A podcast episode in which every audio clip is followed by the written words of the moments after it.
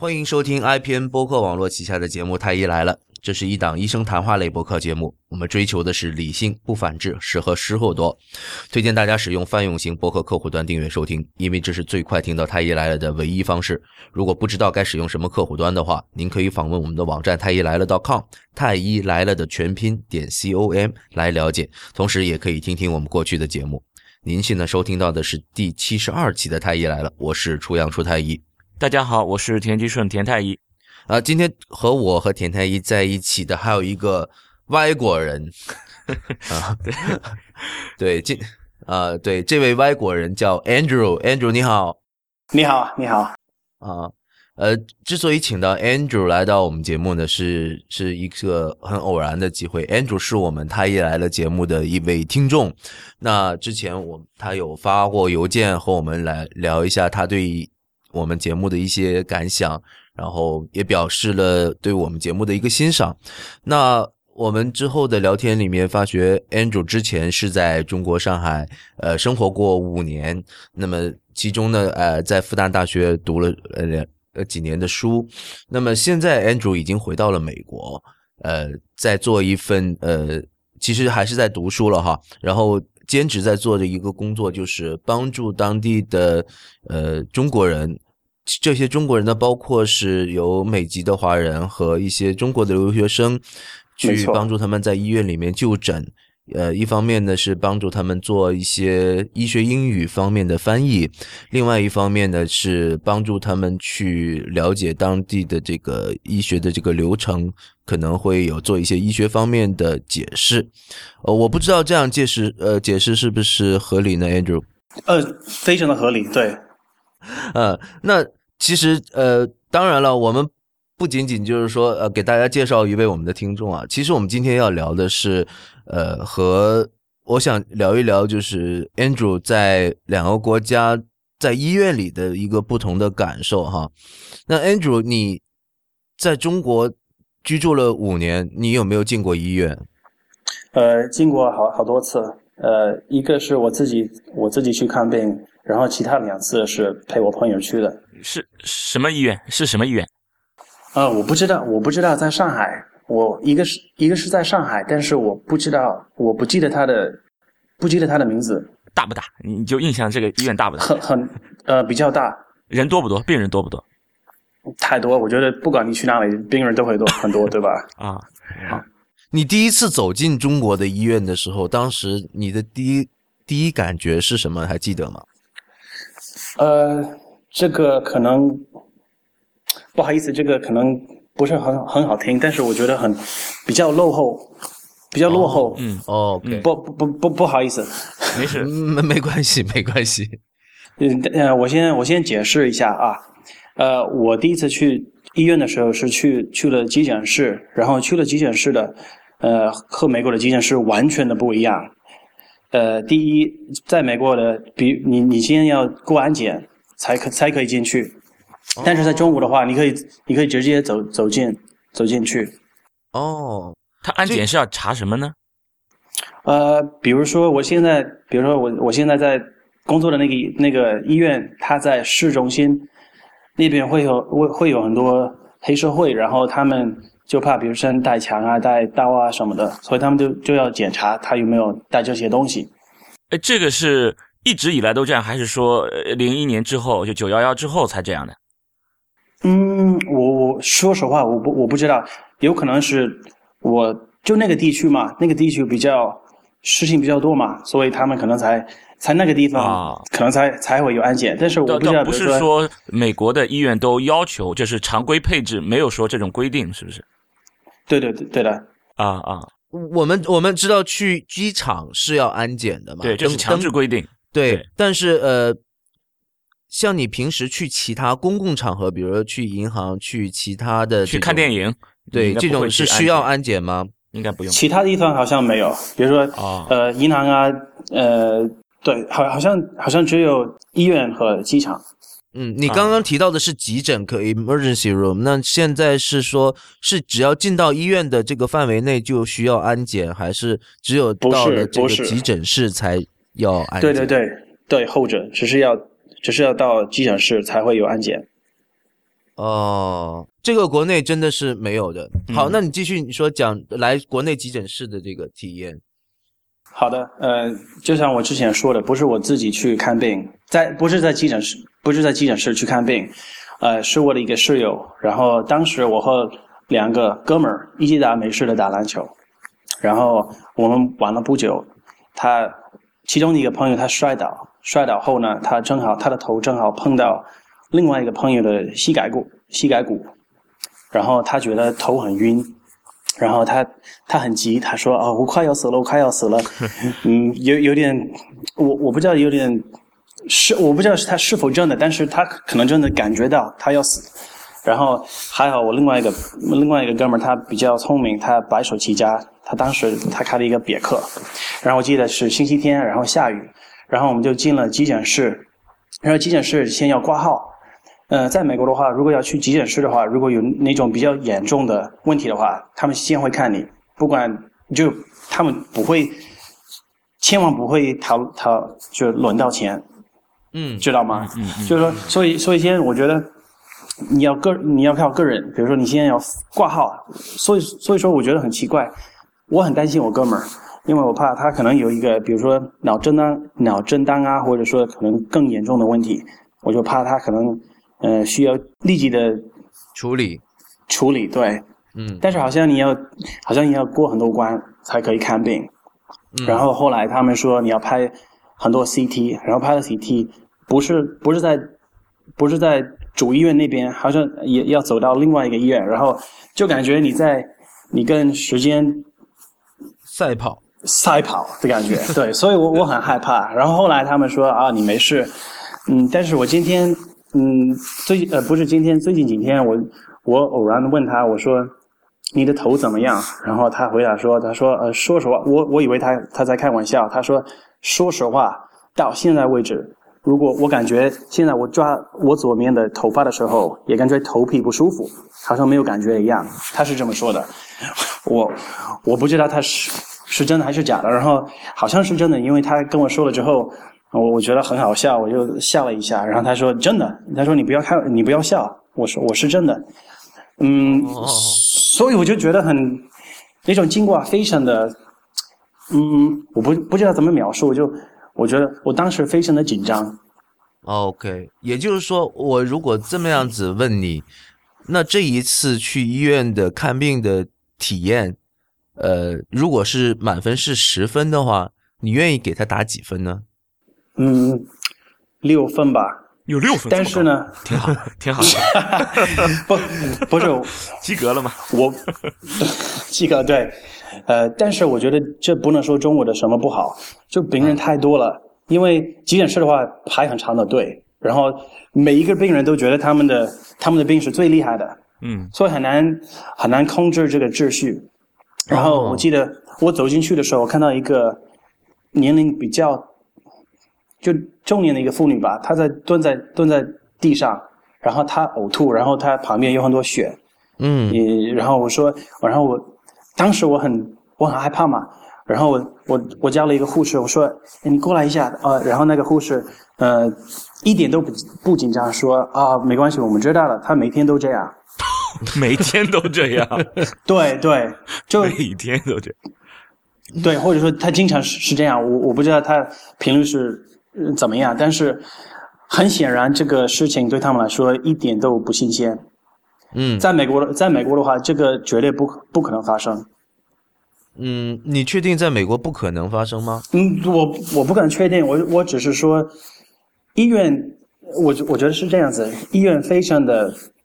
他们会保护医，他们会保护病人，但是他他们同时会保护他们自己，比如说在法律上，因为他们知道，比如说如果如果他们不处理好的话，他们可能被起诉，嗯嗯，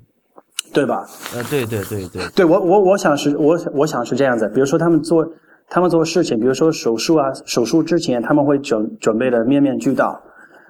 嗯嗯嗯一方面，他们他们可能真的想给病人最好的质量，就是医疗的质量，就是医疗服务的质很好的质量。但是另外一方面，他们可能很害怕，嗯，比如说病人不满意，他们不会，他们可能不会像在中国打医生，或者说用用什么暴力的方式来表示他们的不满，但是他们可能比如说投诉啊，或者说找个律师说啊他们对待的我不是特别好。嗯嗯，所以田太医，嗯，其实刚才 Andrew 跟我们讲的这个急诊室的情况，我觉得有几点是我们很清晰的是看得出来，我们国内的有一些地方是不同的哈。第一个就是我们是没有安检的，嗯对吧？然后第二个呢，就是在看病的顺序上面，我们是需要先挂号，哪怕就是去挂一个急诊号，那也是要先挂号才能去看病的。对，就是我们没有没有安检那一些耽误功夫了，我们耽误功夫的东西在后面。对，然后另外一个就是 Andrew 讲的，就是他他觉得我们去做检查的这个地方比较远，是吗，Andrew？对的，对的，啊，对，就这个，就说好个我也像你好好好像你要凭自己的能力来治理好自己，嗯啊对对对。嗯哪全哪怕自助是你到医院就诊是要自助式的，呃，对对，哪哪哪怕哪怕是间呃间接的间接的方式，知道吗？比如说，当然你当然不是你自己拍 CT，但是你要自己走到那边，自己找到那个地方才可以。对对对对。对。让我想想起了以前小时候学的那个第一句英语啊，呃不是第一句了，反正很小的时候学的，help yourself，help yourself。啊，对对，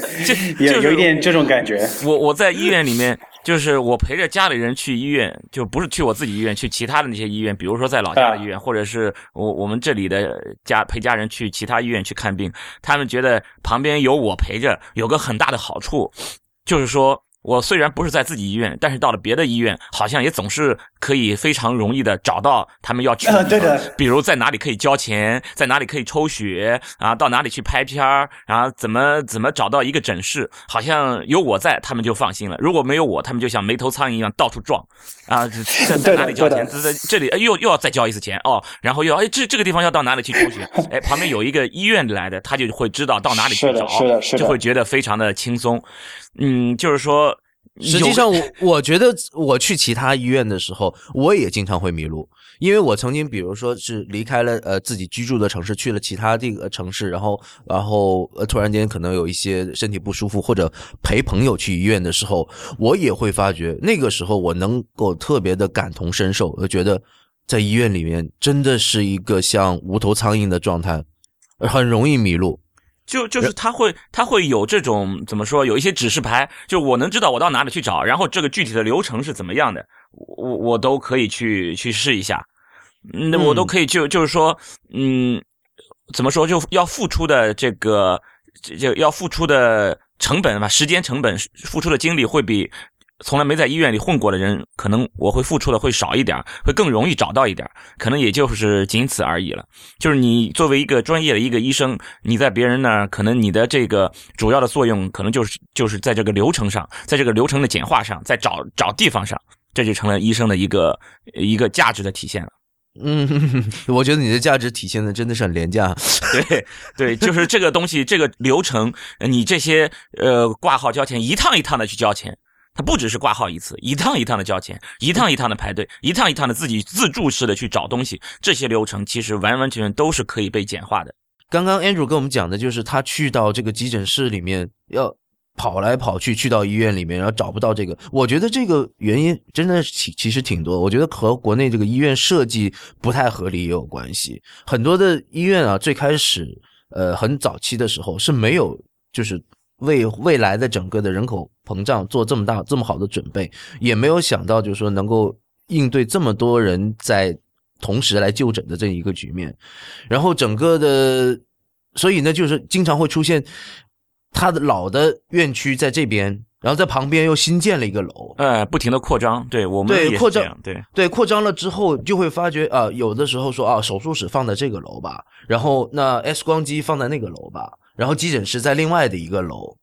然后在楼与楼中间呢，它这个指示又做的不够清晰。其实它就是没有一开始做一个很清晰的规划，都是后来扩建的，以至于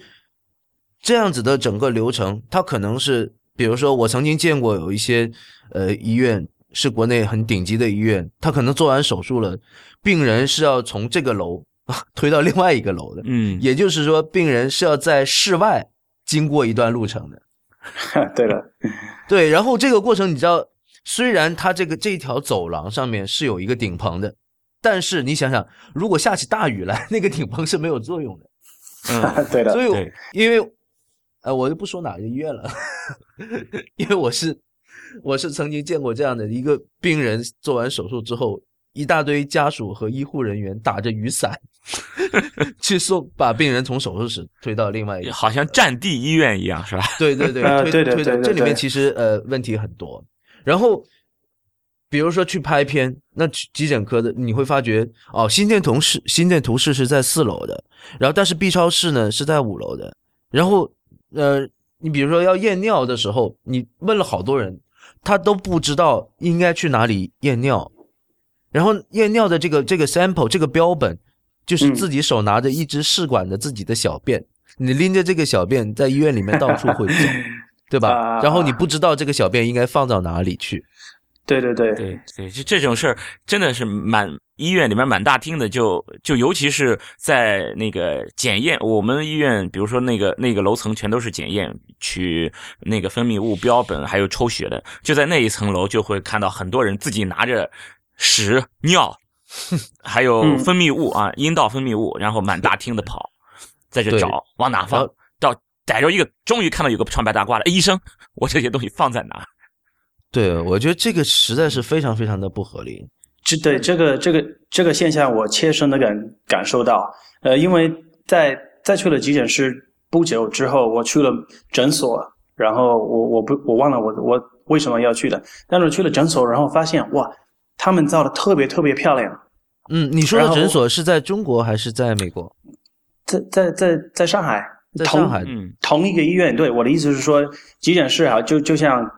呃战地的一个一个一个急诊室，或者说一个医院什么的。然后我觉得这个诊所也不会到哪里去，就好不到哪里去，对吗？我觉得嗯会像它一样破。嗯，你说的诊所可能是说我们常说的门诊是吗？啊、对的对的，不好意思，比如说对对对对哪个哪个科，比如说皮肤科啊，然后嗯妇女科啊什么，对他们那儿他们做，因为他们是是是是新建的吧，比急诊室还要还还要新，然后嗯他们那边特别特别漂亮，所以我觉得这个差别太大了吧？我觉得急诊室应该弄得弄得比较健全健全的一点才对。哦，你刚刚提到你说去了上海的同一间医院的门诊，那你觉得他建的比较好，对吗？对的，呃，那你去门诊的时候有没有安检呢、呃，你是说在中国吗？呃，我我我说的是去美国的门诊的时候，哦，不不好意思，不好意思，我说错了，我说的门诊是在中国。我想问的是，你在美国去门诊，去去这种 clinic，、哦，没有，没有，他没有，哦是没有安他没有，对他没有安检，你说的安检都是发生在呃急诊室，急诊室是吗？OK，对的。而且我只能，我只能说我我工作的那个地方的急诊室，哦我我我我不知道其他急诊室怎么样。OK OK，哦，所以其实呃，刚才 Andrew 说的是那个环境和那个场地啊、规划和看病流程的问题，我觉得这个说的一点都没错。我自己呃，我我也受不了国内这个。但是在门诊，在门诊的话，国内的门诊其实你比如说要做这些检查等等，也都是自助式的，你也都是要这个流程上也是要去排好几次队，等待好几次，嗯对的才可以完成你的这一次就诊。嗯，而且就是永远不会有人来为你服务的，你呃你要到处去找的，你找人，然后呃，对方的语气也非常傲慢，对这些我们必须承认，因为我自己去到其他医院的时候，我也觉得对像个孙子似像个孙子似的。然后呃，Andrew，你在美国现在呃经常带别人去医院看病是吗？不是带他们，我我我本来在那边，然后我看到在在系统里面，我看到比如说他们要去看皮肤科啊，或者说呃什么癌症科啊，或者说肿瘤科啊什么的，我我会看到的，他们几点到，他们的嗯 appointment 和 appointment 是几点，然后我预约时对预约时间是几点是吧？对对对，然后我本来在那边，然后如果是急诊室的话，呃，他们最最理想的情况下，他们会打电话给我，比如说一些急诊室的护士啊，或者说我们的翻译部门，他们会打电话给我说，一个说中文的中文的病人到了，你有空过来吗？有空的话我就过来。嗯，你给大家介绍一下你现在所在的这间公司，呃，是一个什么样的公司，可以吗？嗯，当然可以啊。这个医院它是个医院，我我就为医院工作，然后它是个学术性的医院，一个 academic hospital。然后他们这边他们有很多非常多的科研，呃，非常多的研究。嗯，然后所以这个医院比较大，比较重要。它还它还挨着呃儿童医院，它是前美国前三个。呃，就强啊，最好的三个儿科医院对对，嗯，没错，对。你现在等于说是在这间医院里面做兼职的工作人员吗？对的，嗯，然后也就是说，你如果有讲中文的呃病人预约来这个医院看病了，那么医院的工作人员会通知你，问你是否有时间过来陪同他一起看病，然后兼职做翻译，是吗？是的，但是我自己也也会看到，就是说我基本上每天都会去的，然后至少会看到一个病人。嗯，呃，你这个是有偿的吗？就是付钱的吗？呃，当然是，嗯，你病人不用付钱，你你是说我会我会拿拿工资吗？对对对，医院是付给你薪酬的吗？对的，对的，没错。哦哦哦，OK。所以你这个并不是一个第三方的公司，你是直接是医院付钱给你的。对的，对的。他要专门就是要等于是说开辟这么一个职位，就是专门从事这种翻译工作。那就说明就去那里，你那里看病的中国人会有很多，他们才有必要要开设这么一个职位。对，是这样子。呃，我们翻译部门的同事，我们有说西班牙语、法语。阿拉伯语，然后一些手语，美美国的手语的一些其他的翻译，呃，然后呢，因为我们这边是我就像我刚才说的一样，我们都有很多，呃，就是很多学生，很多中国的学生，比如说呃研究啊，或者说上大学啊，然后他们的父母可能跟他们一起搬到美国，然后他们比如说他们也很老嘛，呃，他们的父母，然后他们会经常，嗯，比如说他们有生病啊，他们会到到我们那边看病。比如说有很多博士，有很多博士的，然后 PhD 的，然后他们比如说生孩子啊，或者说呃他们的父母也来了，然后比如说生病的话，他们当然只能去附最最近的医院。嗯嗯嗯，那我想问一下，比如说医院付给你的薪酬，呃会不会呃需要向患者或者会呃收费呢？不会的。呃，也就是医院提供的这个翻译服务是免费的吗？是的，他是根据联邦的法律，他要他必须免费的给，他必须给病人免费免费的翻译。哦，是这样的，OK 啊，这是法律规定的是吧？对的。哦，也就是说，如果我完全不会英文，然后去到美国看病，那因为确实这样的沟通会有障碍，但是这样会影响看病的效果嘛？那这个时候会有呃，医院会有一个翻专职的翻译人员来帮助我进行这次。诊疗对吗？对的，对的。然后如果不这个情况是你在的医院才有，还是全国都有呢？呃，据我了解，大部分的医院不，大部分的医院如果不能，呃，不能准备一个面对面的，就是本人的，呃，翻译的情呃机会的话，他们会用电话翻译。呃，甚至我们医院有一些用 iPad，就像 FaceTime 一样的软件，然后他们都可以用远呃远程的呃联系到一个。比如说，在家里用一个摄像头，然后他们可以给他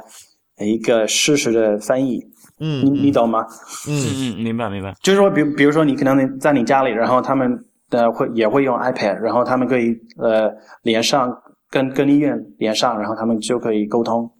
病人可以看到他，他可以他也可以看到病人。OK，你刚刚提到很多中国人去美国看病哈，那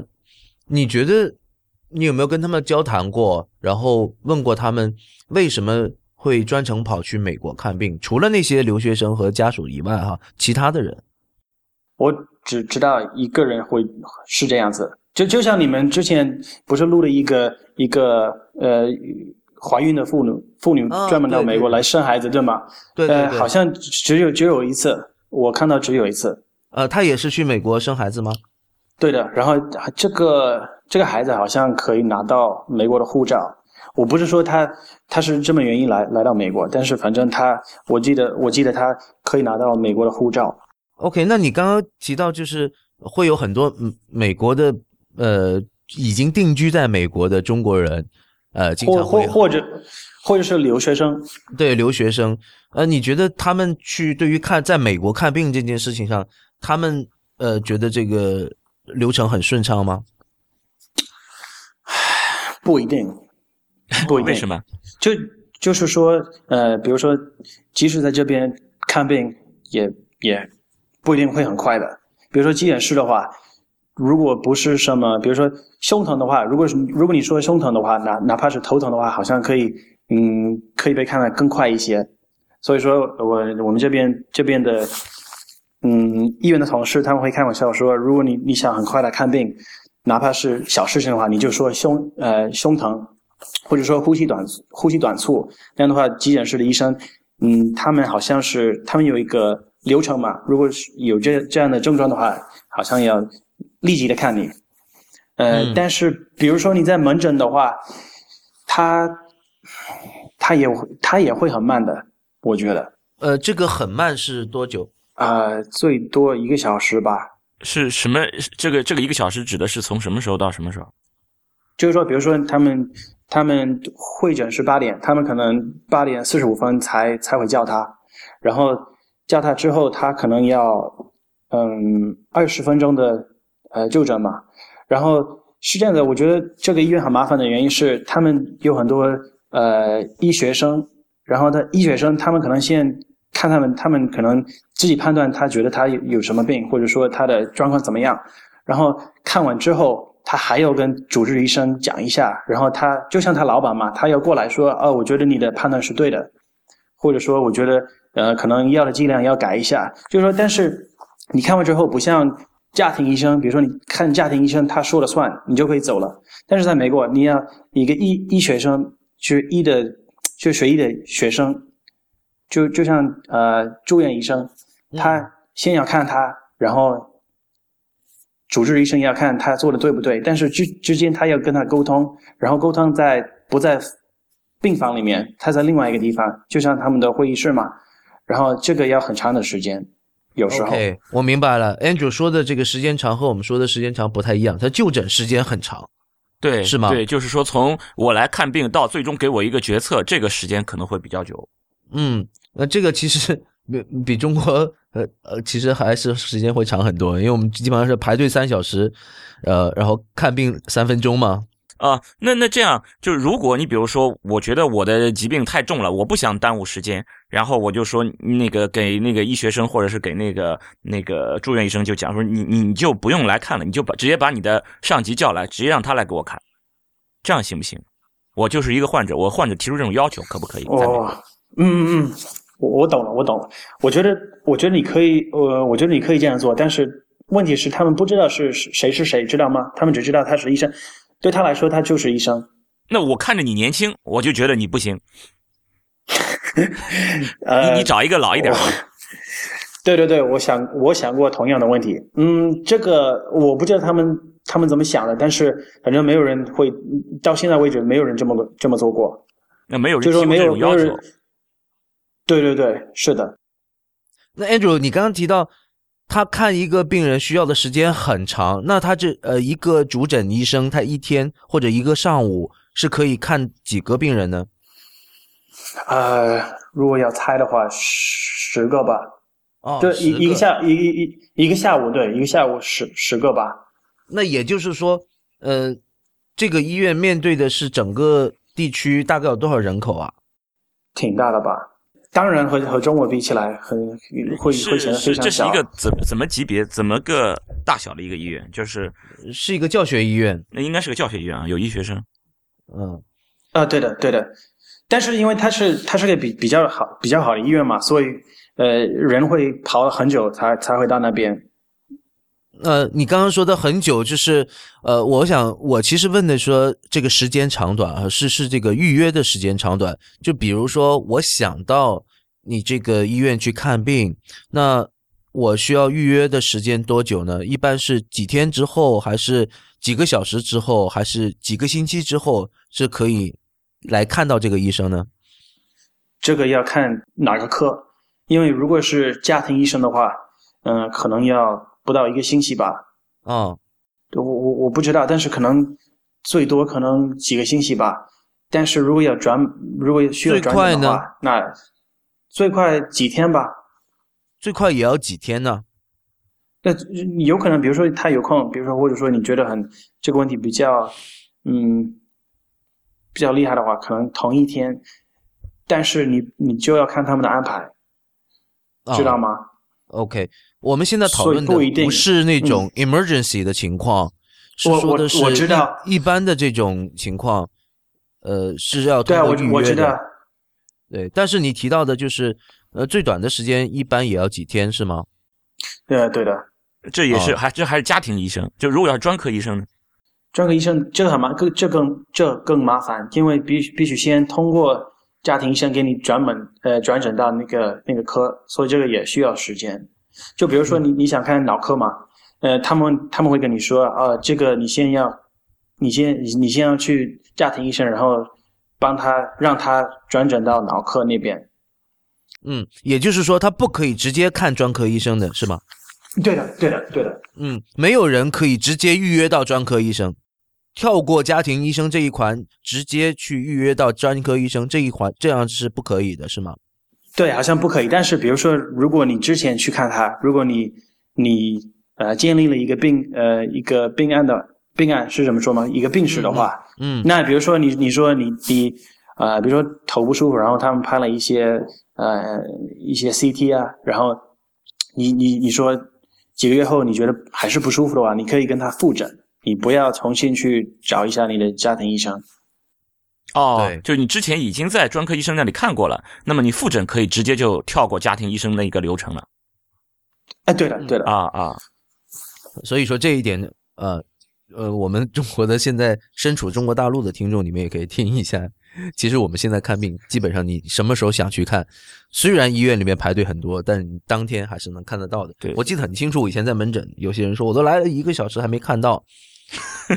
对你才来了一个小时，人家一个礼拜都没看到。对，呃，对，但是这里面我还是觉得中国的这个、这个呃这个期望值不同。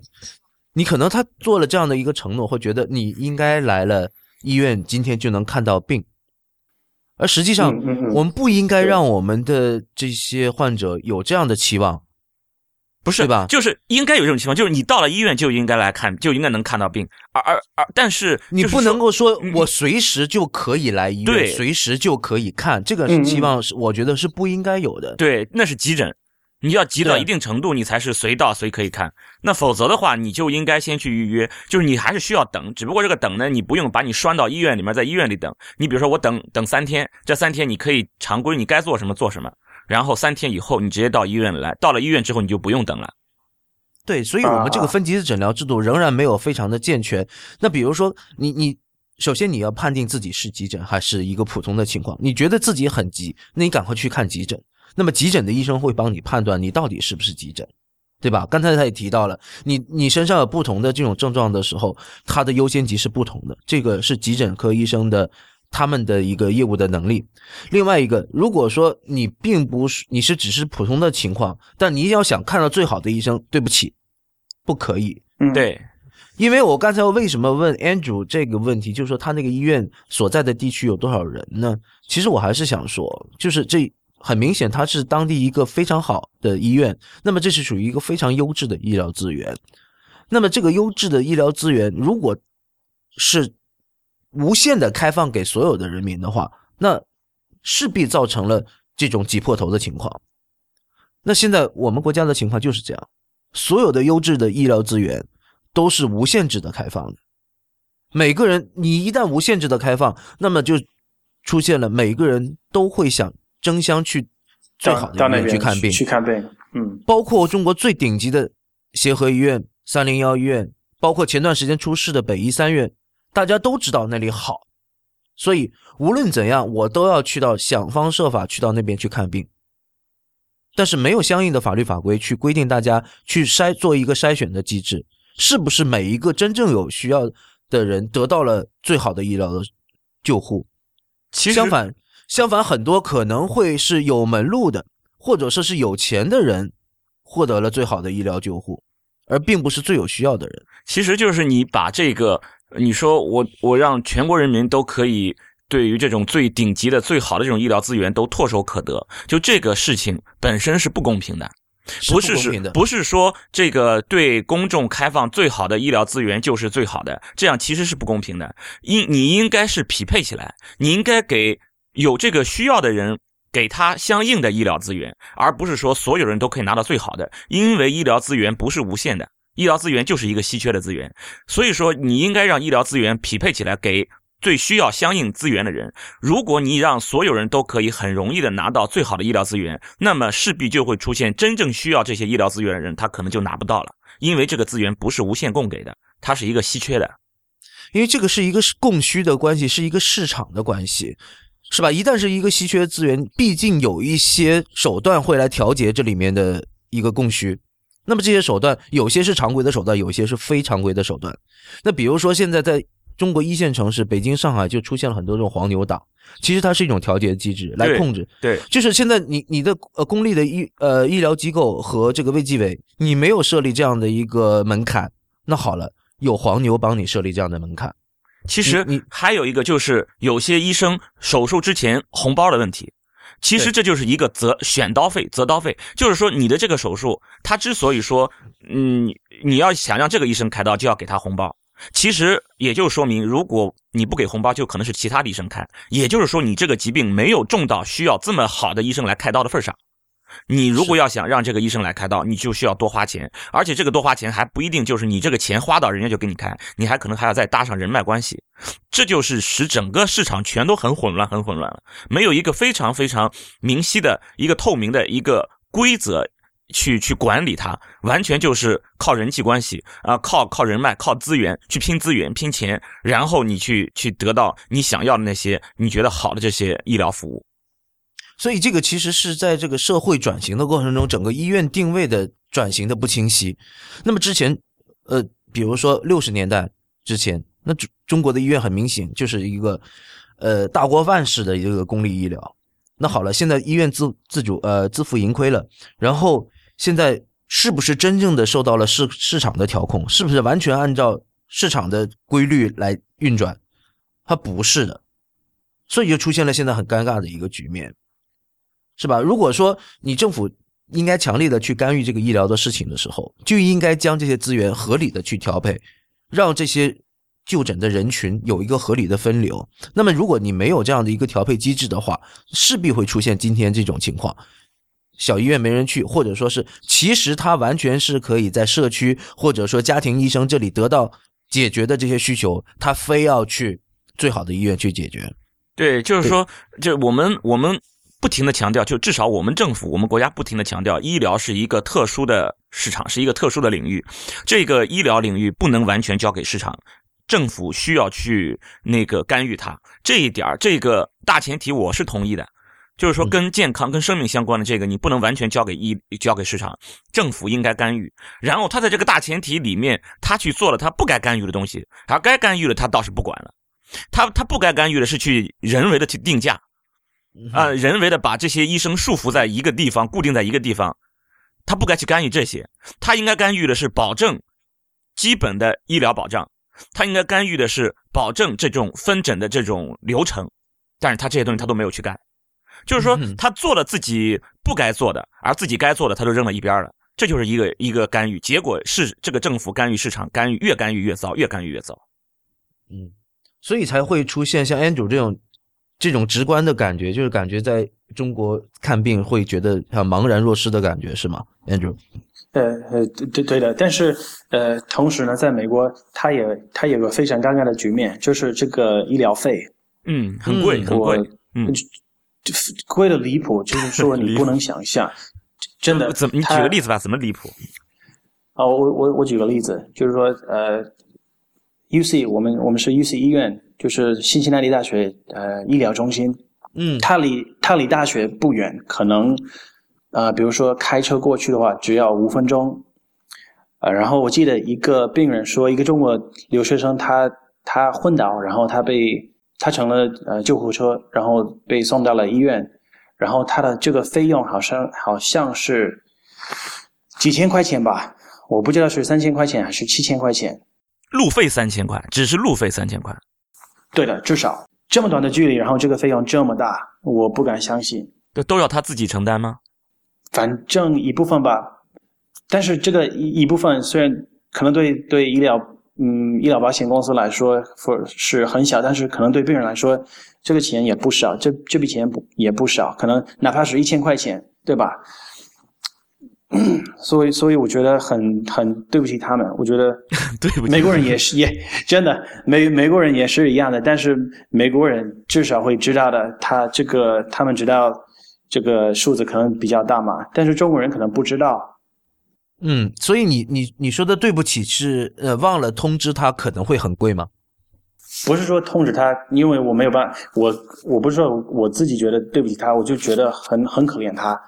呃，因为他们他们都都不知道，对吗？而且他们有时候没有选择。很多人很多美国人说，如果昏倒的话，你你千万不要让我坐救护车，我我自己打。对他们说，我自己我自己打车去，或者说你你让我死，你让我死，我我宁愿死，也不不想不想付付这笔钱，真的。然后我们这边也也也也有呃直升机嘛，我听说这个直升机只要飞到空间就。飞到空中，嗯，飞到空中只要一万一万美金，哇，这就是院前急诊嘛，就是他们的院前急诊。呃，对，对。不过我觉得贵贵是可以理解的了，对。但就是说谁出这个钱，这是关键。对，呃，病病人呀，然后如果有他们，比如说你上学必须有医疗保险，但是不管怎么样，他们还是要付，呃，就是自他我忘了他是。共付金吧，它是叫它叫做共付金。嗯，呃，不过其实在中国的这种呃救护车的服务也是要收费的，它的收费呃具体情况现在我已经不是很清楚了。但是很多年前，我当时还在轮转急诊科的时候，我是呃坐过他们的车一起去过去接诊过病人的。呃，那个时候的话。大概是出租车费的三到四倍左右吧，嗯，那那还好吧？我觉得啊，对，那已经那那已经那已经算很便宜的，对的，是的，对对对对对对。而且问题是说，不是说收费的问题，我觉得大家都可以理解，而是但是但是我记得很清楚，绝大多数的病人和家属仍然非常不满意，呃，仍然觉得非常的贵。他们觉得怎么可比出租车贵这么多？然后他们甚至觉得救护车不应该是免费的吗？啊啊啊！我我了解，对我了解。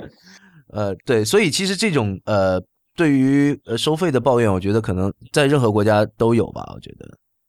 那确实是应该想这个救护车为什么不是免费的？就是说你应该产生费用，就是说给开救护车的人，然后在救护上救护车上进行护理照看的这些人是应该给他们钱，但就这个钱，呃，为什么要我来来给？肯定大家是会有这种抱怨。呃，其实这个非常简单的，就是呃。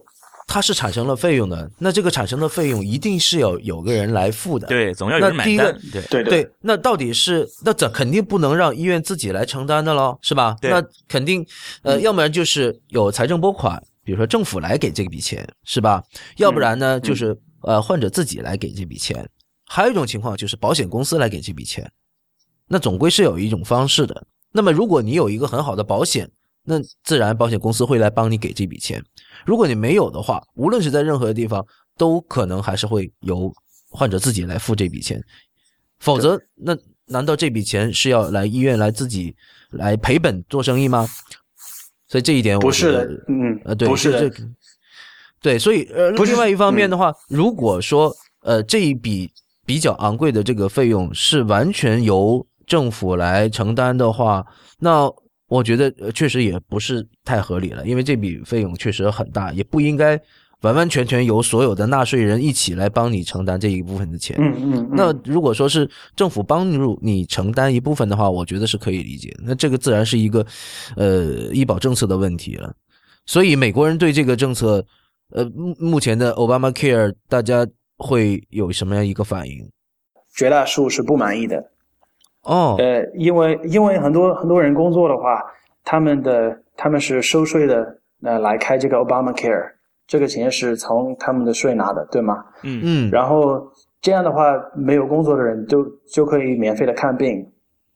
就是说好像你没有，好像你没有工作反而是更好，就是说你的没有没有工作，你的费用会更少，你不用你不用付的，因为 Obamacare 好像会帮你付，好像会帮你帮你付的，但是工作组会非常的不满意，嗯，对吧？就是你在他们在他们在想，养哎，懒人，嗯。嗯，没错，对，对我这么辛苦的工作，然后我看到在急诊室一一一个无无家可归的人会会过来，然后免费的看病，而且很多的是他们是无家可归的人，他们是没有什么病，他们可能想想吸毒啊，或者说很饿啊，或者说嗯没有没有睡好觉啊，然后可能可能在急诊室呃睡几个小时，然后可以拿到很多免费的东西，所以 呃很对很多人会不满意。哦，这是另外一种社会的不公。对的，对的，是的，是的，这其实就是公正和公平的区别了，对不对？就是你让大家都都平均分了，这个确实是是公平，但是其实并不公正。就是你就是要让更多的人付出了，然后去去满足另外一些付出少的人。所以说这一块儿确实是就是公正和公平之间的一个矛盾吧。对，所以在这个一点上，呃，其实国内目前甚至还没有考虑到这样的一个问题，我觉得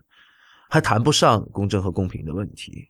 我们现在基本上是是呃，目前让穷人看上病这一点还，或者说看病感觉到没有压力这一点，现在国内还没有做得很好。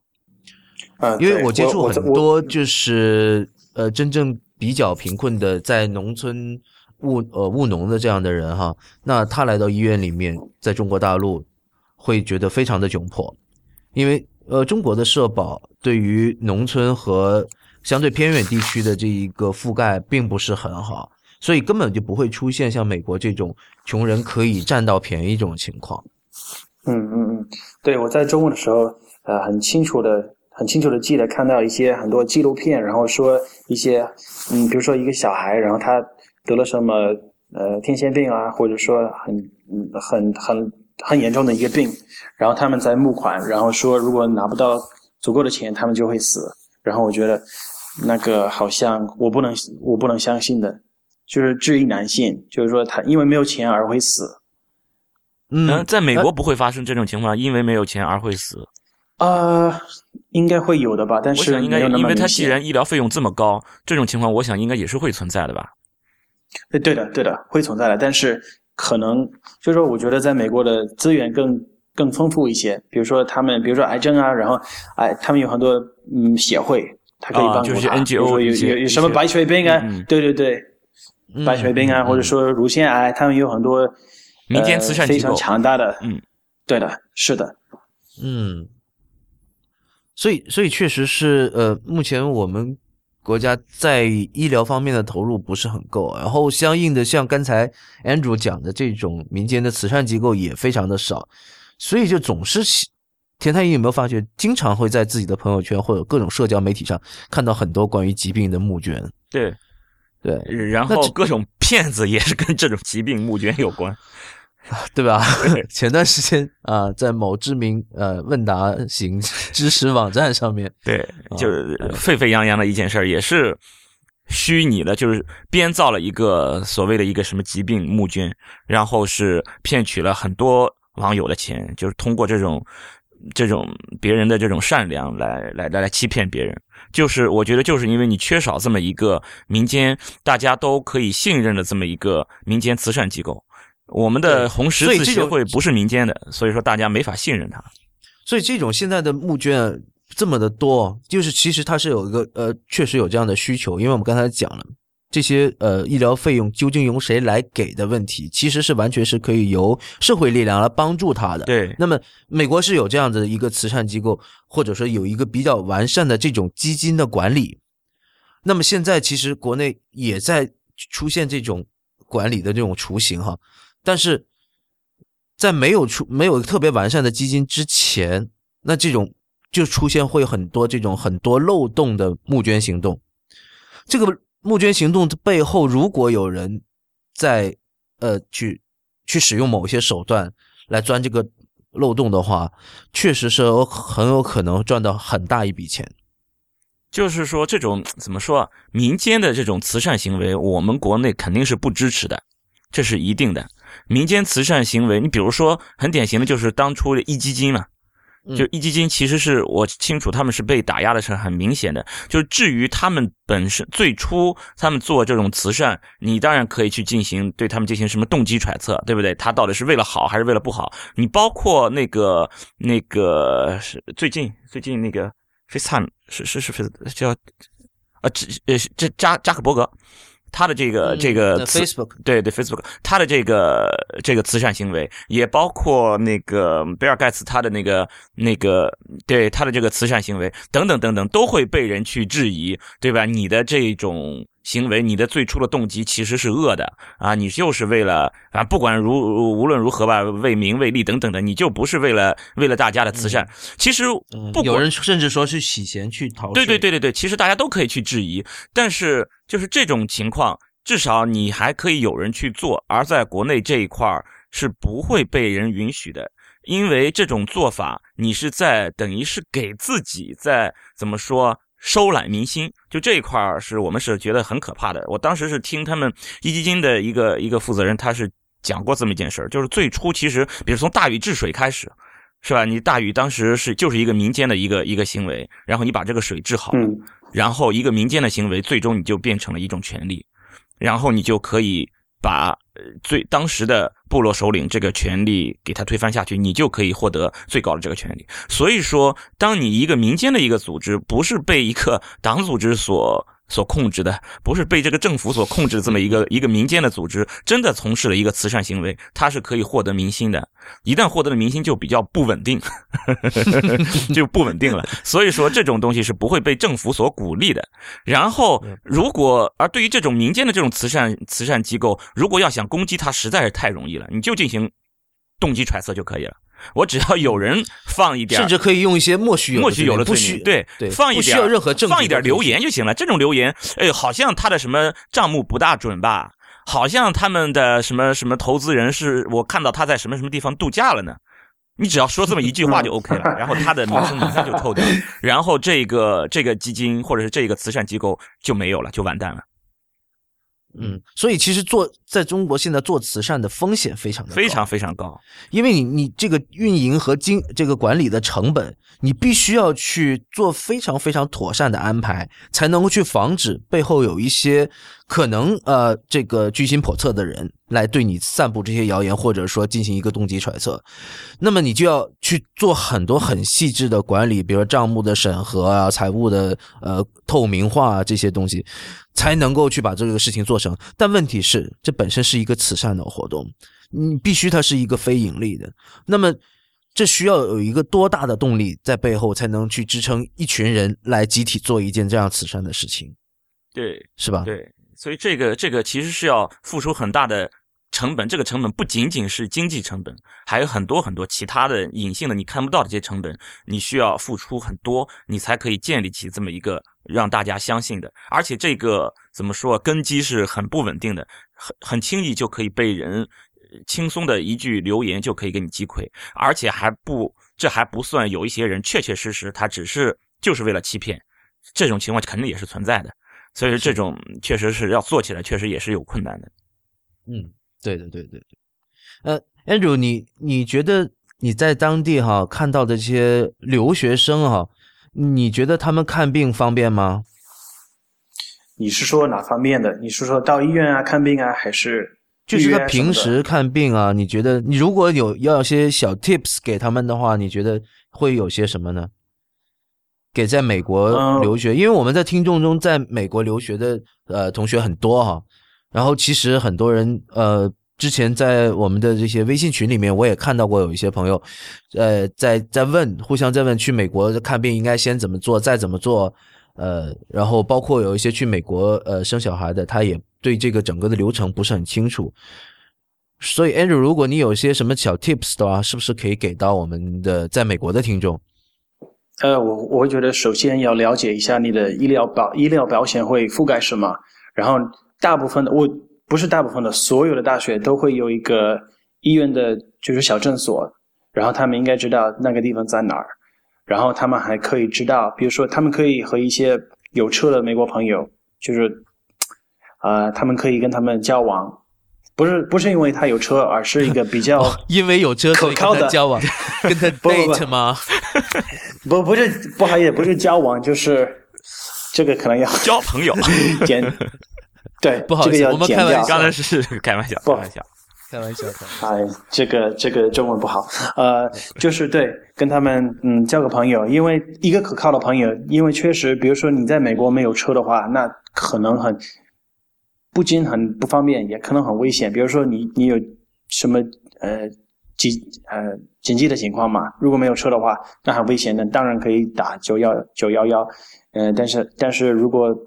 这个你不会死的话，那个这个就像我刚才说的，这个费用会很大。啊、所以我觉得最好了解一下离你离你大学最近的医院在哪儿，嗯，然后怎么怎么去的，然后你可以比如说有有什么 preemptive measure，在事情发生之前有一个打算，比如说你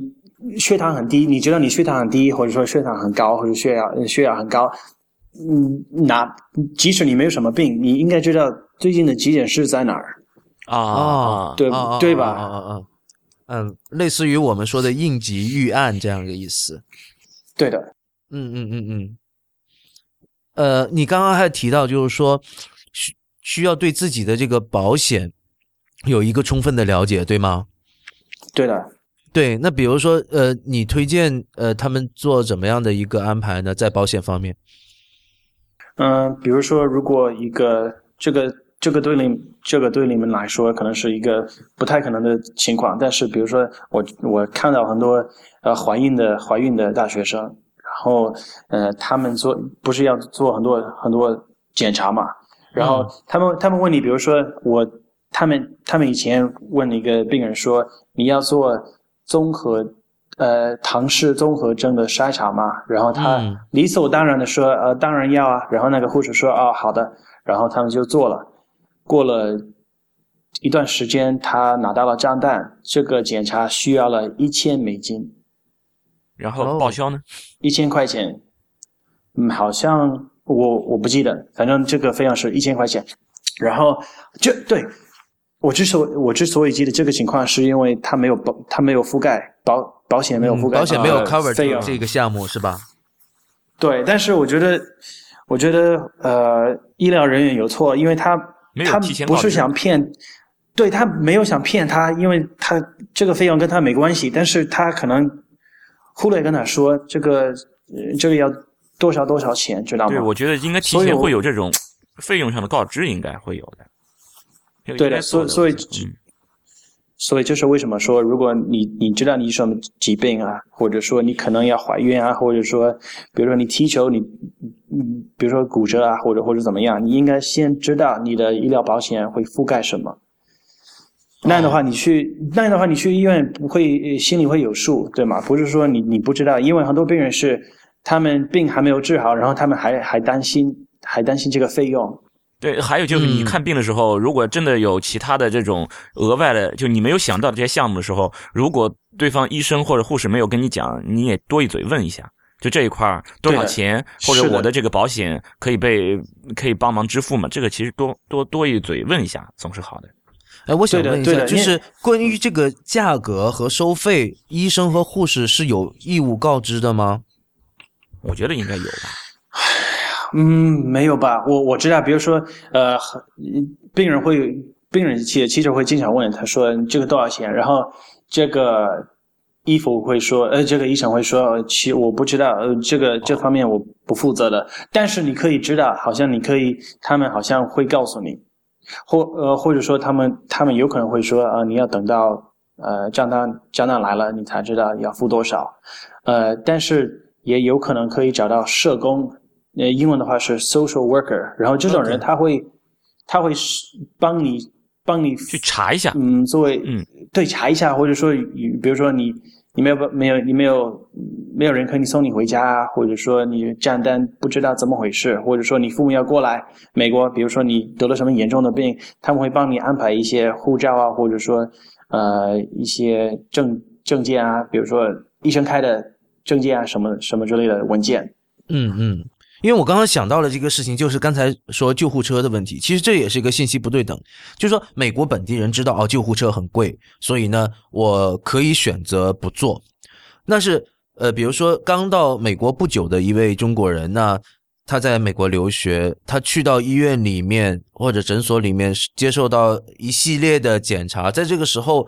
他没有选择的。对，因为刚才讲到了，医生和护士也并不太清楚这些诊疗的这个这个费用和收费的问题上。那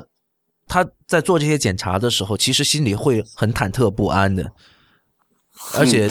他他可能是不知道的，是吧？有没有什么呃？那那你刚刚提到可以找 social worker 去问去查询这些呃收费的问题，可是即使查询出来，呃，他也是没有办法去选择性的去做或者不做的是吗？嗯，他可嗯，我觉得他们往往他们他们心他们的心愿是帮你做，但是他们不一定能查出来，因为在美国每一个服务，比如说呃嗯，比如说他们。我我想一个问题，比如说他们给你治好病的话，每一个每一个服务每个服务都有一个代码，知道吗？啊，嗯嗯，对。比如比如呃缝伤呃缝伤伤口啊，或者说他伤口他他都有一个代码，然后这个代码好像是他们把这个代码然后发给保险公司，然后保险公司说呃医院会说这个要多少钱，然后他们把代码告诉保险公司，然后保险公司有规定的会告诉你要付多少。知道吗？就说医医院说，呃呃，代码幺零零四要多少钱？然后他们把这个发发到保险公司，然后保险公司他们会看他们的条款，他们要付不付多少？然后最后病人会拿到账单，然后他们会看到他们要自己付多少钱。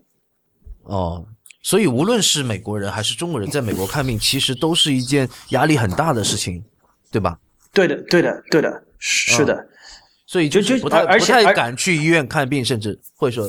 如果不是特别紧急的情况，呃，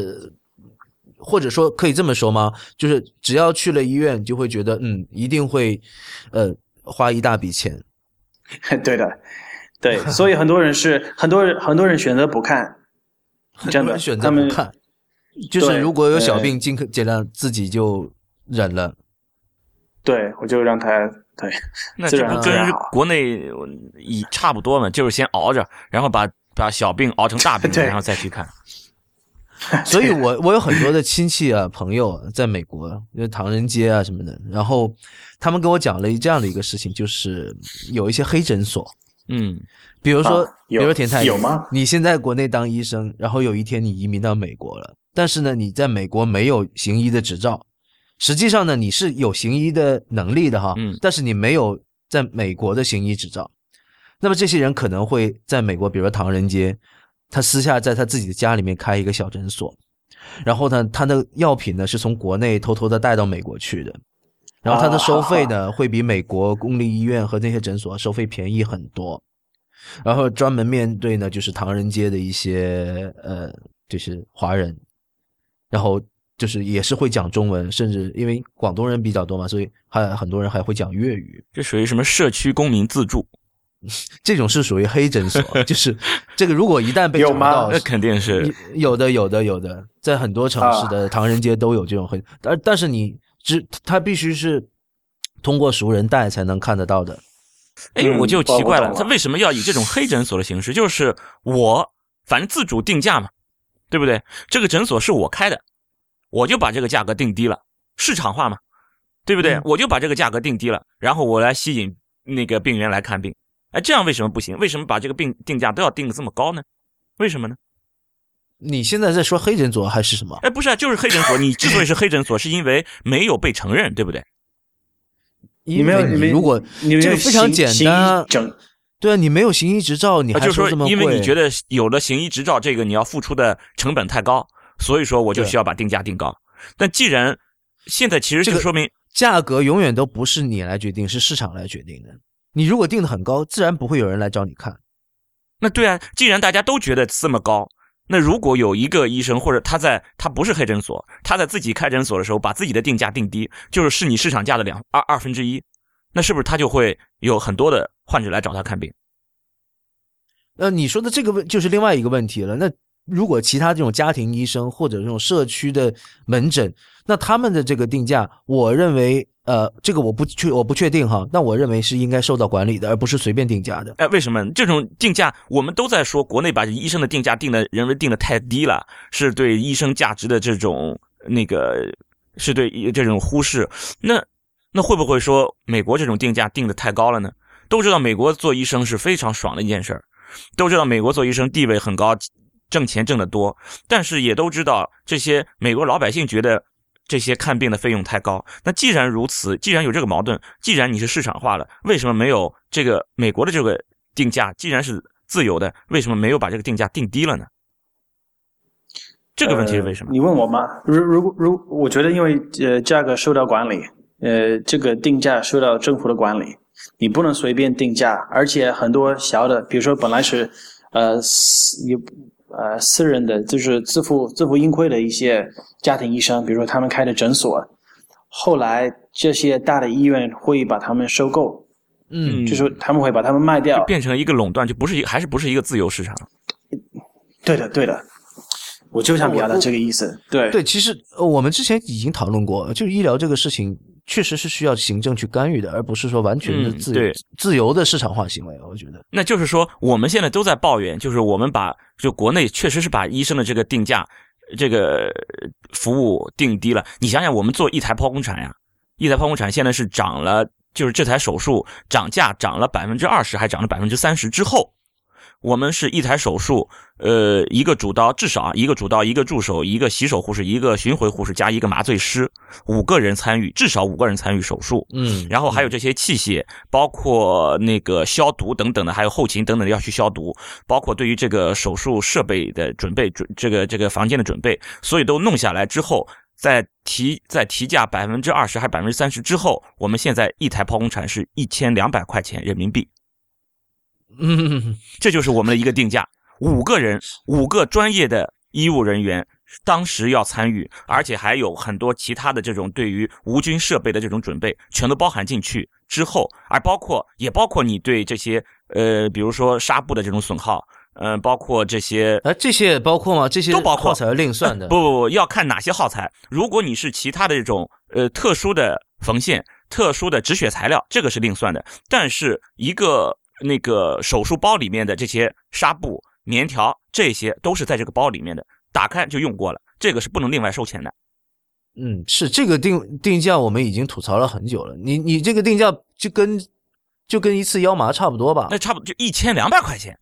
对啊，你你这这个这个定价，那再再一个就是你比如说我们的定价，就是我们医院平均的平产平产差不多从你住进来，然后产后还要观察个差不多三天，然后还有包括给你接生等等住院住了三四天的院至少的，然后我们的平均就是生一个孩子平均的费用三四千块钱，嗯。三四千块钱生孩子生完了，你需要整个过程有人给你接生，有人去给你护理，有医生查房等等等等的去给你处理产程等等的全都包括进去了。现在我们都在吐槽，都在抱怨，我这个定价实在是太便宜了，医生这就是这个太贱了，就是医生。那我们觉得你已经你你现在已经是属于在浙江省最优质的一个妇产科的资源，结果现在的门槛这么的低的话，那我何乐而不为呢？我怎么样都去去争争抢去争抢这个优质的医疗资源嘛？哎，对，那么现在就是所以所以这个整个定价体系还是会还是会有问题的。你不能够完完全全的说，呃，当然了，我我并不是说完全放开给市场啊，但是说那政府的调控这个地方，我就觉得就是该调控的地方。那但是就这个定价，这个定价其实我们是定的太低了。那刚才 Andrew 说。呃，国外你还不如人家出一次急诊救护车呢。啊，对，就它的定价是太高了，高的老百姓都想 都想我我死了算了，对吧？都要把这个小病熬成大病再去，那说明这个定价也是太高了。那这个定价你说怎么样算是一个好的？如果要是去干预它的话，呃，这个我觉得不可能，一下子一刀，哎，我就已经正刚刚好能找到那个点。我觉得永远都是通过市场和呃反馈各种方向呃这种呃呃不同的反馈来进行调节的。这就跟跟我们的身体的跟我们的身体的正向和负向反馈去去去调节的，那这个调节就永远永远处于调节状状状态中，那就永远就是朝着一个趋向一个最完美的状态这个点来来调节，对吧？调高了，那这是前提是你是一个自由市场，就是这个定价可以自由定价。但是刚刚刚刚我们都在说，这个定价你是没法自由定价。就刚才就像我说，我并我并没有我并没有建议说是自由定价，就是是就是每年政府或者说是相关主管部门应该对这一个市场进行去一个调研。那调研之后，那么会第二年会公布新的定价标准，就是这样。每年都要都要变一下。那比如说你现在开一家餐馆，那你这个根据这个整个经济的规律和根据你的经营状况各方面的考量，你最后会调节自己的价格，是吧？在一个合理的范围内去调节嘛。那那那国我们国内的这个定价，如果是要被政府来来来那个制定的话，政府一旦提高定价，马上就民怨沸腾，政府是不敢提高定价的。所以说，那其实不一定的。我我记得很清楚，就是我们呃骨科的各种手术费是提过的。呃，对啊，我们也是提过。你你提着一次一政府需要付出多少代价？他不停的需要给你给给这些大众要去宣传我这个提价的正当性啊，我提价都是为了病人好。我的这个提价其实你花的钱少了，他必须要不停的给你灌输这种这种想法，他才可以提一次价。就是提一次价，对于政府来说，它的成本太高了，没有那么容易。我跟你说，很很多。其实，其实我觉得，对于民众的对于医疗费用的这种敏感，以前我觉得很多人是被高估了的。所谓高估，就是其实他并没有那么的敏感。为什么这么说呢？就是如果你有一个很好的保险制度 cover 的话，那么他会觉得，哎，还好，他觉得我付得起，因为大部分的费用是保险在覆覆盖了的。相反，真正是。那些没有保险完纯自费的，比如说外地务工人员，那么确实我见过很多这样的，因为我我们骨科接触这样的人会更多一些。那么当时他的老板给建议他买医保，或者说给他一个 option，就是说你可以选择这一部分钱我帮你来买医保，或者这一部分钱我直接给到你加到你工资里面。当然这是违法的哈，嗯嗯，但是双方是通过协议解决了。就是说，你这个钱你不要去帮我买医保了，那这个钱你直接给到我。像这样的人，他会对价格特别的敏感。为什么呢？因为他完全没有医保，他花的每一分钱都是他从从他腰包里掏出来的。哎，对，就是我们所所谓的自费病人嘛。对自费病人，那么那么就是，其实这个，所以你你会发觉，就是如果有一个很好的保险制度来保护你的这个医疗的话，你会觉得对价格并并不那么敏感。所以说，就在美国，他们在制定价格的时候，其实参与的是保险机构，应该是这种第三方的这种保险机构去参与的。是的，是的，是的。所以其实对于那些医保病人来说，有有医保的或者有商业保险的病人，他觉得。比如说六千块钱的手术费和一万二千元的手术费，其实对他们来说区别不大，因为他们他们可能自费的部分只有百分之十或者百分之二十，对吧？其他的部分都是保险覆盖的。那对于他来说，这样的呃一个升幅，就是不是那么的敏感。所以放到美国也是，大部分的人都会被这种医疗保险覆盖到，那他自然去去对这个定价也不会特别的敏感。所以我还是想说，如果有建立一个比较健全的呃公立的保险和一个商业的保险制度的话，那么我觉得完全是可以把这个医疗的定价提得很高，而不会产生很强烈的民怨的。但是这个保险就呵呵了。呃，这这对保险这里面确实要呵呵，为什么？这是两两件事，因为现在呃这个保险的体系，一方面是呃社会保障局嘛，我们的社保嘛。另外一方面就是商业保险，对，对对对。那社保现在很明显就是覆盖的范围是很不够的，对吧？但大家就要和和。另外一份商业保险，其实，呃，我觉得，呃，大多数国人这个对于保险的这个理念仍然不是特别的开放哈。那我觉得很多人都觉得，呃，保险其实没什么用。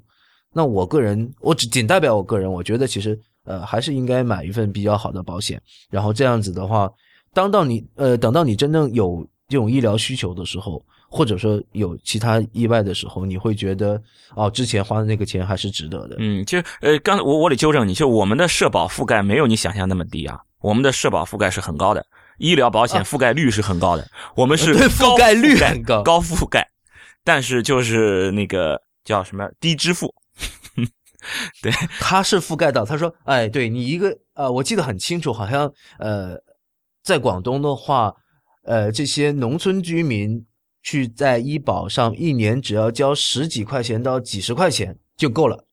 对，但是他们的呃医保覆盖就是在支付的这个时候，它这个比例呃也是非常的有限。对，高覆盖九十五以上，至少国内覆盖百分之九十五以上都有医保，但是支付是很少的。就你比如说，我花了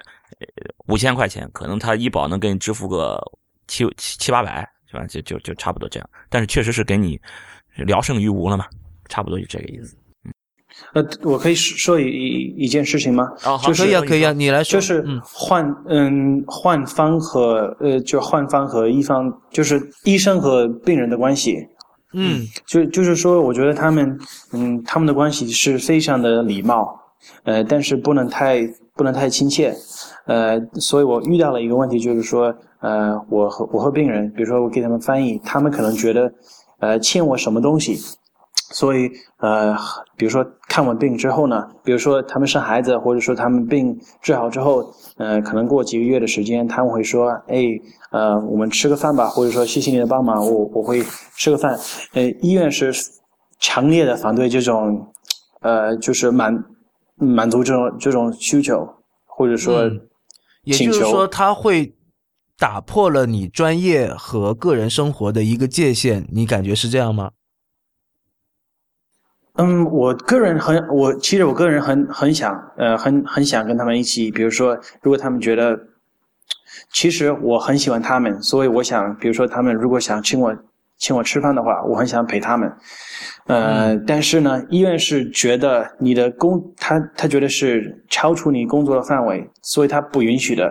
好像在中文也是一样的，比如说，呃，比如说他们给我一个礼物的话，他们可能觉得医院可能怕我会对对他们给他们特别的待遇，就是特嗯特别特别的关心他们，而而忽略其他病人。呃，哦，所以所以说我我觉得很这这个问题很棘手，很多次一个中国的病人很好心的说哦，我给你买了一个礼物，其实我很想拿的，不是说因为我想我想要什么礼物，而是我想接受他们的心意，嗯，但是医医院是不不允许的，所以他们可能我我可能呃伤害他们的感情，就是说他们可能觉得我我不需要的不不需要他的礼物，嗯、所以说我觉得这可能这可能是一个一个区别，比如比如说在在中午我知道不能不能拿好红包的，但是比如说我觉得小心意的话也是是没有关系的，是这样吗？那其实是这样的，我我我的理解是这样，就是呃，你刚刚提到的这种场景，呃，在你看来是病人的一份心意，但是在院方看来，他没有办法去鉴别这里是心意还是 bribe，是是这种那个呃贿赂。对的，对的。虽然我不是医生，但是他们可能觉得，如果病人多的话，比如说他们病人很多，然后我要选要看哪个病人的话，那我当然要选。他们对他们来说，我当然要选给我礼物的那个。呃，对，所以，嗯，我们就比如说在在院方的角度看来，他在没办法鉴别是心意和贿赂的时候，那么尽可能会去禁止这样的行为，来防止的不公正的一个待遇。我觉得是这样的理解的。那我们国内其实田太医，呃，对这方面其实嗯也有规定了，是吧？对这个呃规定是肯定是都都有的呀，但是执行起来就没有那么、没有那么好，所以我就想没有没有强制执行的这样的意就思。这也是强制执行，但是就是呃就跟执法一样的嘛，对不对？说起来都是要执行的，但我就不知道在美国是怎么保证它的这个执行的呢？嗯，他们他们唯他们唯一保证这个呃这个东西是完全不允许的哎，我就是知道国内，比如说我们也不允许，比如说送红包之类的。啊。那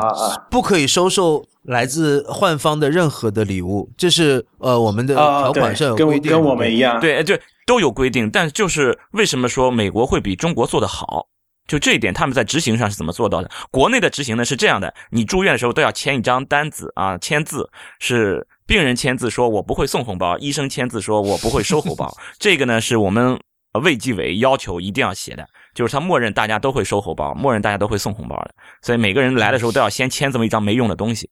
啊。他以为这样就提醒一下，本来那些没有没想到的哦，对，哦提醒一下、你要送红包了，其实就是就是签这么一张东西，然后他认为这么做了，卫计委就已经做到自己的工作了，然后这件事情就已经解决了。就我想知道美国那边是怎么解决的呢？呃，他好像我们不用签什么东西，就是就就这就是一个嗯，对大家来说好像是一个很啊、很明显俗成的。对对对，就是但是不用想问不用讲出来。对你，你既然现在如果是一个口头的规定，或者说是落在一个书面的规定，它一定会有一个相应的惩罚措施。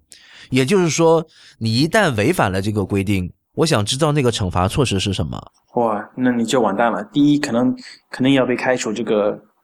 呃，这个嗯，就是你这个单位不能再啊、对，不能再做这个职位了。对医医生的话，好像是一个联邦的，就算是一个大罪嘛，就是联邦的，嗯，联邦的大罪。就是说，嗯你可能要，嗯嗯就是说你，你如果是医生的话，那很有可能他们会，呃，撤，呃，怎么，就是说取消你的行医资格是吗？对的，吊销你的那个执照是吗？对的，对的，呃，这一点是你你是已经写到了法律法规里面的，是是联邦的呃法律规定的是吗？其实我我说话不要太不太信任的，但是我知道非常的这个问题非常的严呃非常的严重。但是比如说我不知道是比如说一个病人把什么蛋糕啊或者说什么小东西给他，好像是我不知道是可不可以的。我知道，比如说一个如果一个病人说呃我想给你一个礼物的话，我可以说啊、谢谢你给我的礼物，然后如果跟跟同事分享的话。而且告诉他是我要跟我要把这个礼物分享给同事的话，好像是可以的。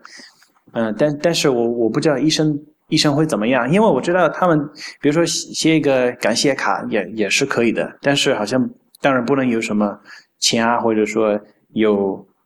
嗯就是值了很多钱的东西，嗯，当然不能、不能把它放在里面。所以其实这个操作起来也是很困难的。对对比如说我送了一个蛋糕，你觉得是可以的，那我比如说我送了一个呃呃送了一部手机呢？对，或者是就是我我送了一个蛋糕，这个这个蛋糕只有你一个人吃了，和你这个蛋糕顺手分给了你旁边的一位护士，这个性质是不是就不一样了？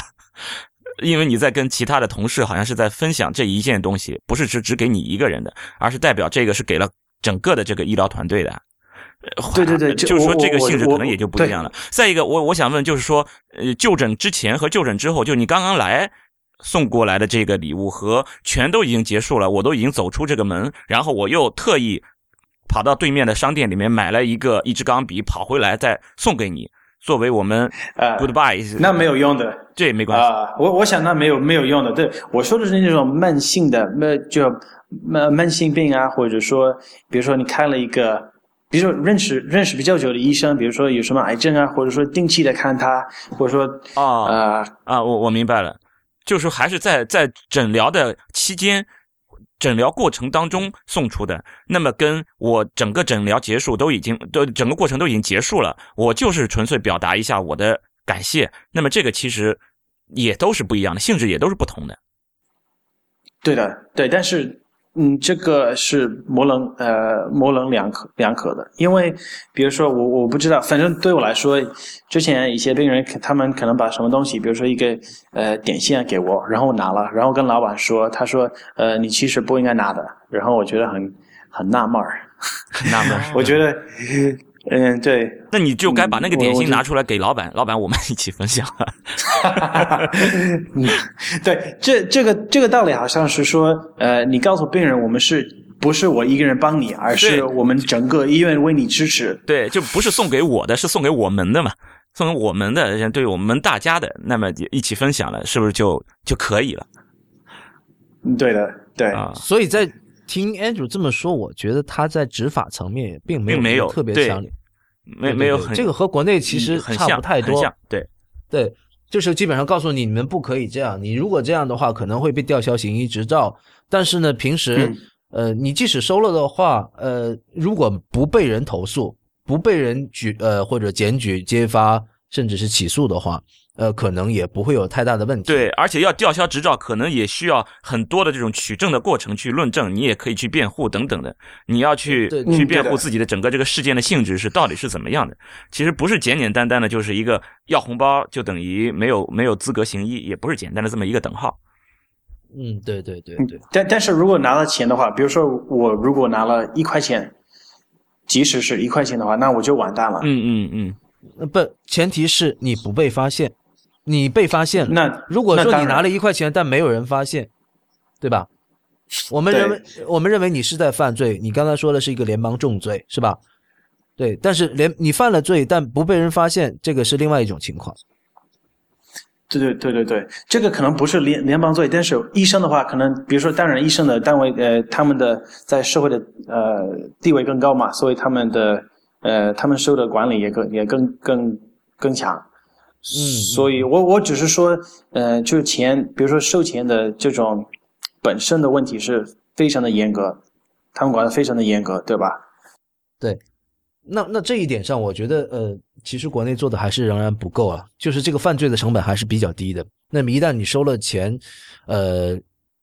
真正因为收受回报而吊销行医执照的，在我们国内没没好像非常非常好像没有过没听说。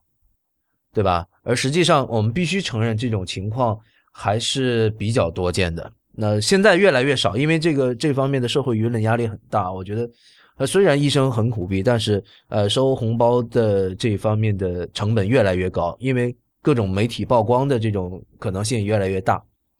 所以我觉得还是犯罪成本的问题，对吧？如果犯罪成本呃越来越高，比如说真的是，比如说一年当中。在全国有三十个人公开的被抓到了，然后说直接就吊销了行医执照的话，我觉得大家以后真的谁给钱也不敢收的，因为就是这么简单，犯罪成本太高了。对，其实这个真的是非常非常简单，但是那为什么我们国家没有这么强制的推行呢？那这是另外一个问题了。强势推对啊，对啊，我我我对我对我我知道你们要走，但是我很好奇，比如说呃，他们被公公开的发现医生拿了红包的话，他会怎么办？他会怎么样？教育了，嗯，其实现在的呃国内的对这个事情的态度就是比较暧昧。对，其实就是睁一眼闭一只眼。嗯嗯嗯，嗯他知道，因为其实怎么说，政策制定者他们也都知道，如果把这条路完全切断了，真的这个医疗、医疗、医疗制度、医疗体系、医疗系统就完了。嗯，真的是这样。你否则你想想，一台剖宫产一千两百块钱，五个医生，这还不包括医院啊，医院还要拿大头，对吧？你要雇佣，你要你要租医院这个场地，相当于是不是？对对对对对，好，呃，那那谢谢 Andrew 来参加我们这一期节目啊，也也给我们讲了很多他在美国医院里面工作的一些见闻，呃，也来比较了一下呃中美两国在患者这一个视角来看到的和呃医生视角看到的一些差异吧，呃，也欢迎大家来信给我们讨论啊，那。本期节目呢就先到这里，谢谢大家收听。太医来了的网址是太医来了点 com，也欢迎大家在社交网络关注太医来了。我们在新浪微博呢叫太医来了，在 Twitter 和微信呢都是太医来了的全拼。同时，也欢迎大家收听 IPN 播客网络旗下的另外几档节目：IT 公论、未知道、内核恐慌、流行通信、High Story、无次元、硬影像、博物志、选美、陛下观。好，拜拜，拜拜。